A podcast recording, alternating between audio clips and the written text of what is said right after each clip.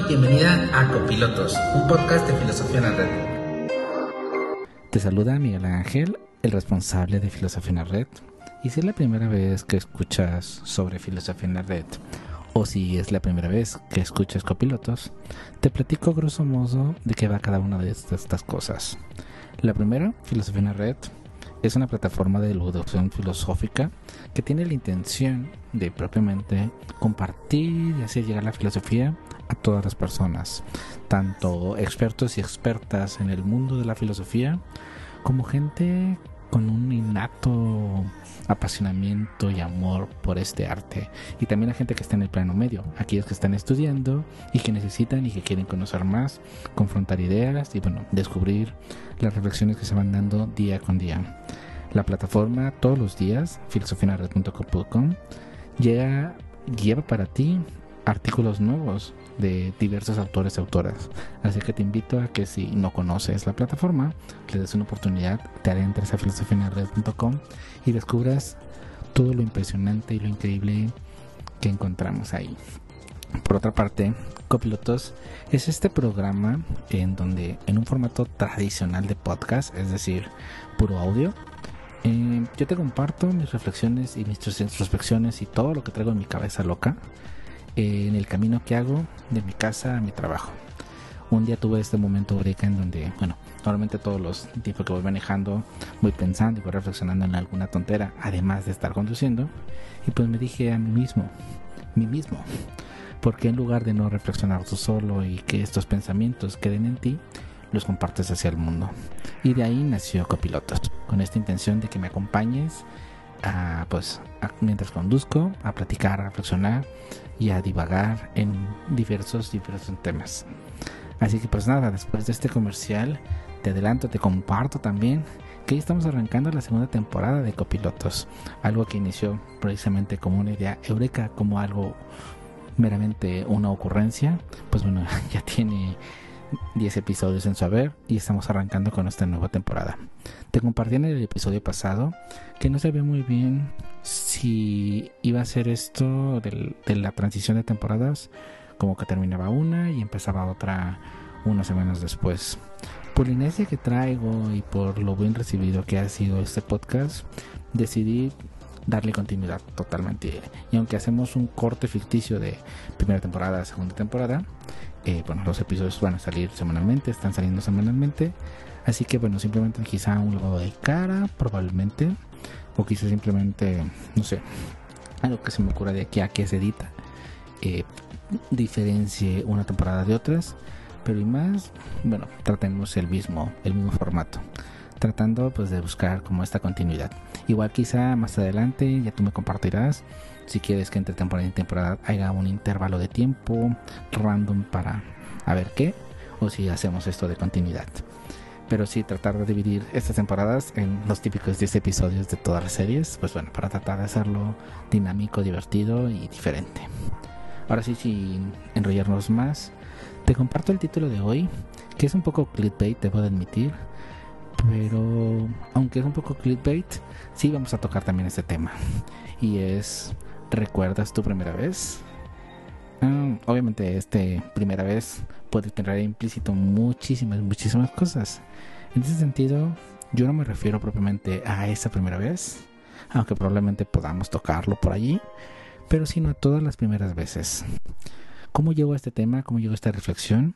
Mira, el día de hoy, justamente, el día de hoy que estoy grabando, eh, yo estaba subiendo un vídeo a YouTube para, bueno, nuestro podcast este que tenemos quincenal con Cintia Santana que se llama Laberinto del Pensamiento.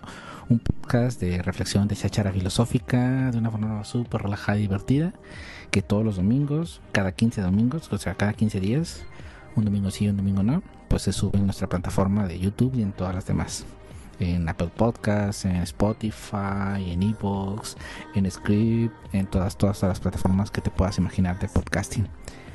Bueno, estaba subiendo este el, capítulo pertinente y pues por tratar, bueno, obviamente tengo que hacer la publicidad en las redes sociales y demás. Me metí y vi la historia de Cintia Santana que compartí el día de hoy. ¿Y cuál fue mi sorpresa? Que ella estaba compartiendo, valga la redundancia, con su audiencia que estaba muy emocionada porque era la primera vez que viajaba en avión y estaba compartiendo toda su aventura. Y esto me vino a pensar mucho en cómo nosotros perdemos esto que decimos y que se argumenta que la mayoría o que todos los filósofos y las filósofas deben de tener, que es algo que forma parte de ellos y que es esta capacidad de asombro, que la capacidad de asombro es casi casi lo que nos define como los filósofos, este inconformismo que a veces es más más que nada pegamos por ahí, no estar inconformes y estar dando guerra en las cosas, más que en estar asombrados. Pero al final del día es una de las características que decimos que, que tiene el filósofo y la filósofa, su capacidad de asombro. Pero realmente, ¿qué tanto es esto cierto? O sea, porque al final del día, como les digo, sí decimos que los filósofos tenemos estas características y demás, pero ya en el día a día esto como que queda más matizado. Y bueno, es que por eso es el título, de tu recuerdas tu primera vez. En este caso, por ejemplo, Cintia es su primera vez en avión. Pero ¿cuántas veces, si bien sí recordamos estas primeras veces que vivimos, la primera vez que viajamos en avión, la primera vez que interactuamos, eh, no sé, en la universidad, la primera vez que llegamos a la universidad, la primera vez que conocimos un país extranjero, eh, la primera vez que comimos cierto platillo, nuestro primer beso, por supuesto, esa primera vez también. Todas esas primeras veces, todas esas primeras experiencias, si las recordamos, las atesoramos quizá, quizás no. Muchas veces también quedan como que sepultadas en la, cotidianidad. Pero lo que sí es seguro, lo que sí es evidente, es que cuando vamos a experimentar esa primera vez, tenemos adrenalina, emoción, sentimientos y todo a flor de piel. Esas primeras veces nos apasionan, esas primeras veces nos congelan, nos transforman. Pero una vez pasa esa vorágine de emociones, una vez pasa esa primera vez, cuando vuelve a suceder, las cosas como que ya no saben igual. ¿Por qué? Porque incluso desde la filosofía, o sea, incluso desde el filósofo, no sé, el primer paper que publicas en una revista académica es, wow, mi primera vez, soy reconocido, reconocida como el filósofo y la filósofa, y bla, bla, bla, bla. Pero cuando tienes ya cinco papers publicados o 10 papers publicados, es un paper más.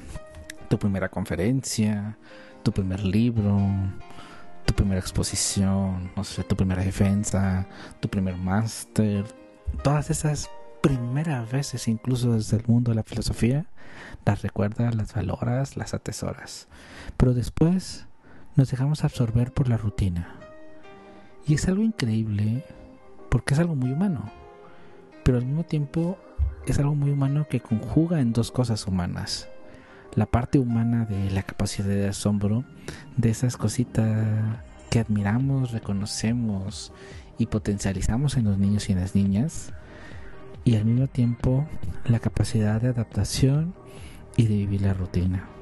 Los niños y las niñas, parte de la filosofía para niños es esto, no es explotar esta parte de este deseo curioso, picarón de los niños y las niñas de estar descubriendo pues algo nuevo. Y quizá una teoría que yo tengo ahí muy rara y quizá muchos filósofos y filósofas para niños y niñas me van a tachar, pero quizá la parte también interna de este profesional de despertar en él o en ella esa capacidad de asombro, es decir, coger este impulso infantil de asombrarse, de preguntar del por qué y catapultarlo en una forma de catarsis para que el adulto, como yo adulto, pues vuelva a descubrir y redescubrir y revalorar pues este asombro. Creo que por ahí va un poco la filosofía para niños también. Que les digo, es una teoría muy teorizada, muy hipotética, pero bueno, probablemente pueda por ahí, Pero al final del día, volvemos al punto. ¿Por qué nos permitimos no asombrarnos de lo que volvemos a hacer? como te digo, es esta parte humana, ¿no? Sí, está la parte humana de esta capacidad de asombro como seres humanos, que incluso también no es solo algo humano, porque es algo animal. Un animal se sorprende la primera vez que le pasa algo, que le haces algo. Pero una vez que se lo repites, una vez que lo adaptas o lo diría Skinner, lo habitúas al estímulo, pues este asombro ya no deja de ser tan sorprendente. Pero ¿por qué no nos permitimos nosotros y nosotras asombrarnos cada vez? ¿Por qué no nos permitimos o nos damos esta licencia? Yo, en la experiencia personal, no deja de sorprenderme a mí dos cosas muy interesantes. La primera, cuando estoy fuera de mi país, estar en un país extranjero y reconocerme que estoy en un uso horario diferente al mío.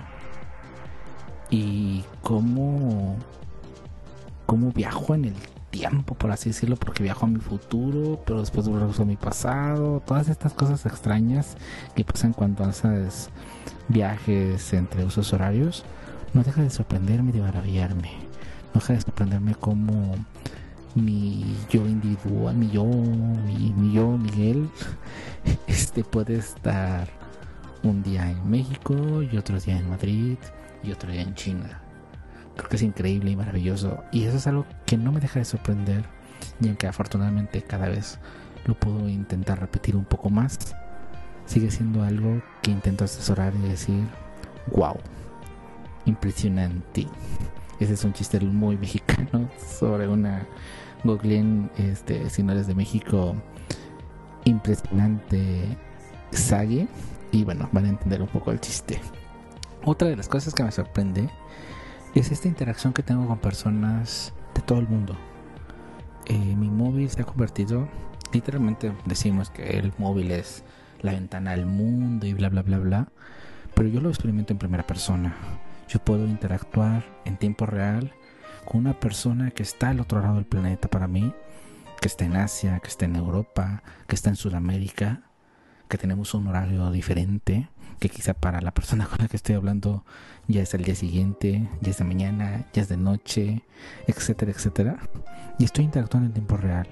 Incluso puedo hacer videollamada con ella o con él y compartir y reflexionar y platicar desde lo más mundano hasta lo más profundo en una sincronía impresionante. Eso no me deja de sorprender y maravillar. Es algo que yo intento atesorar porque es algo, podríamos decirlo mágico, aunque obviamente no es magia, pero podemos ir en ese sentido. Y cada vez me forzo a ser bien sorprendiendo, por más que interactúo con muchas personas, por más que todos los días interactúo con ya conocidos y por nuevos por conocer, eh, es algo que intento que siga quedándose en mí, que siga sorprendiéndome, porque si me habitúo volviendo a Skinner, pues la interacción con las personas pues sería diferente, ¿no? Al final del día se volverían uno más, una más. Y creo que esa es la clave. Y no solo aplica para las cosas de la filosofía, en donde podamos alegar esta parte de si perdemos nuestra capacidad de asombro, entonces perdemos nuestra capacidad de hacernos preguntas y por consecuencia perdemos nuestra capacidad de filosofar porque ya no nos cuestionamos ni se interrogamos. Y si bien podemos decir que podríamos alegar la parte de que no cuestionamos y no incomodamos, de fondo la filosofía debe de estas dos, entonces sin una perdería su razón de ser. Pero más que nada, y más, más que dejándonos ir al plano filosófico, pues si perdemos la capacidad de asombro, la vida se vuelve aburrida.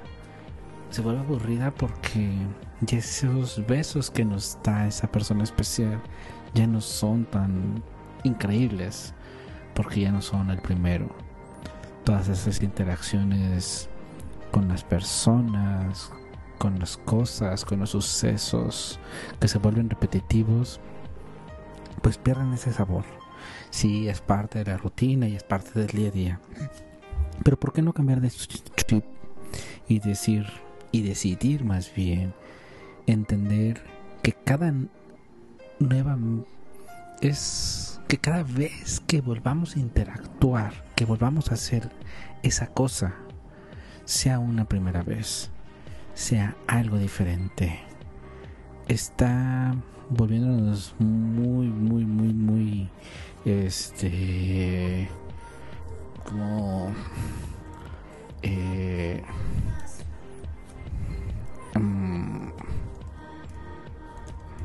muy mundanos. Eh, se me viene a la idea esta parte de, por ejemplo, la escena de Rose. Este, ¿qué pasa con Rose? Bueno, de Rose del Titanic, volviéndonos algo muy mundano. cuando presentan a Rose, eh, joven, su primera escena, ella baja del coche, de un coche muy acá, muy, muy apantallante, muy bombante. Ella en una actitud un poco prepotente o engreída. Dice, por eso hacen tanto escándalo, ¿no? Pues el Titanic, sí, no se me hace tan grande o no se me hace tan increíble. Su prometido, Carl, este, pues dice, no, es que es más grande que el que no sé qué. Y están estas dos caras, ¿no? La parte de ella, que es como que habituada a los barcos, habituada a los barcos grandes. Y está la contraparte de su prometido, que es, bueno, sí, habituado pero cada vez hay más, más tamaño, como luego bromean ¿no? dentro de la trama con, con Freud y, y los tamaños. Pero en estas dos dualidades, ¿por qué no, aunque es el villano, seamos más este Y no seamos menos Rose? Nos dejamos sorprender más, nos dejemos impresionar más y no descartemos o no nos habituemos. ¿Es difícil? Sí. ¿Es complicado? Desde luego, porque el día al día nos absorbe. Pero como te digo, el permitirnos tener esta capacidad de asombro, el permitirnos no habituarnos, el permitirnos no solo recordar la primera vez, sino intentar de que todas las veces sean una primera vez, por más trillado que esto suene, nos va a permitir como te digo, no solo ser mejores intentos de filósofas y filósofas, sino también vivir la vida más plena. Pero bueno, yo te dejo con eso, ya te me dirás qué piensas. Y bueno, sin más, sin enrollarte más, si es que llegas hasta esta parte del episodio, primero que nada agradecerte por aguantarme tantos minutos al micrófono. Espero que te haya gustado el capítulo si lo disfrutaste, eso si tienes algo que decir, si tienes algo que debatir, si tienes algo que comentar, te invito a que vayas a nuestras redes sociales, ya sea Twitter, ya sea Instagram, ya sea Facebook, nos mandes un mensaje directo y nos compartas. Ah, ¿sabes qué? Escuché el episodio 1 de la temporada 2 de Copilotos y me pareció así, me pareció así, yo pienso esto, yo opino lo otro. Y eso nos permite generar un diálogo y una discusión y una reflexión. Y al final del día que este intento de reflexión y esta lluvia de ideas en donde tú me acompañas a mi destino, pero eres eso, eres un acompañante, eres un copiloto, pues permite enriquecer la conversación. Así que te invito a que me mandes tus comentarios. Al mismo tiempo también te invito a que le des una oportunidad a Filosofía en la Red si es que no los conoces. Entra a filosofianared.com todos los días. Déjate sorprender por un episodio, por un episodio, por un, por un texto nuevo de algunos de nuestros autores y autoras para que lo disfrutes, para que te apasiones y para que descubras el apasionante mundo de la filosofía si es que no lo conoces y si lo conoces para que te sigas nutriendo del apasionante saber. Sin más y sin más rollo, yo te agradezco como todas, todas las semanas el haberme acompañado a mi destino y te invito a que nos escuchemos, a que interactuemos, a que compartamos una vez más la siguiente semana en un episodio nuevo de Copilotos.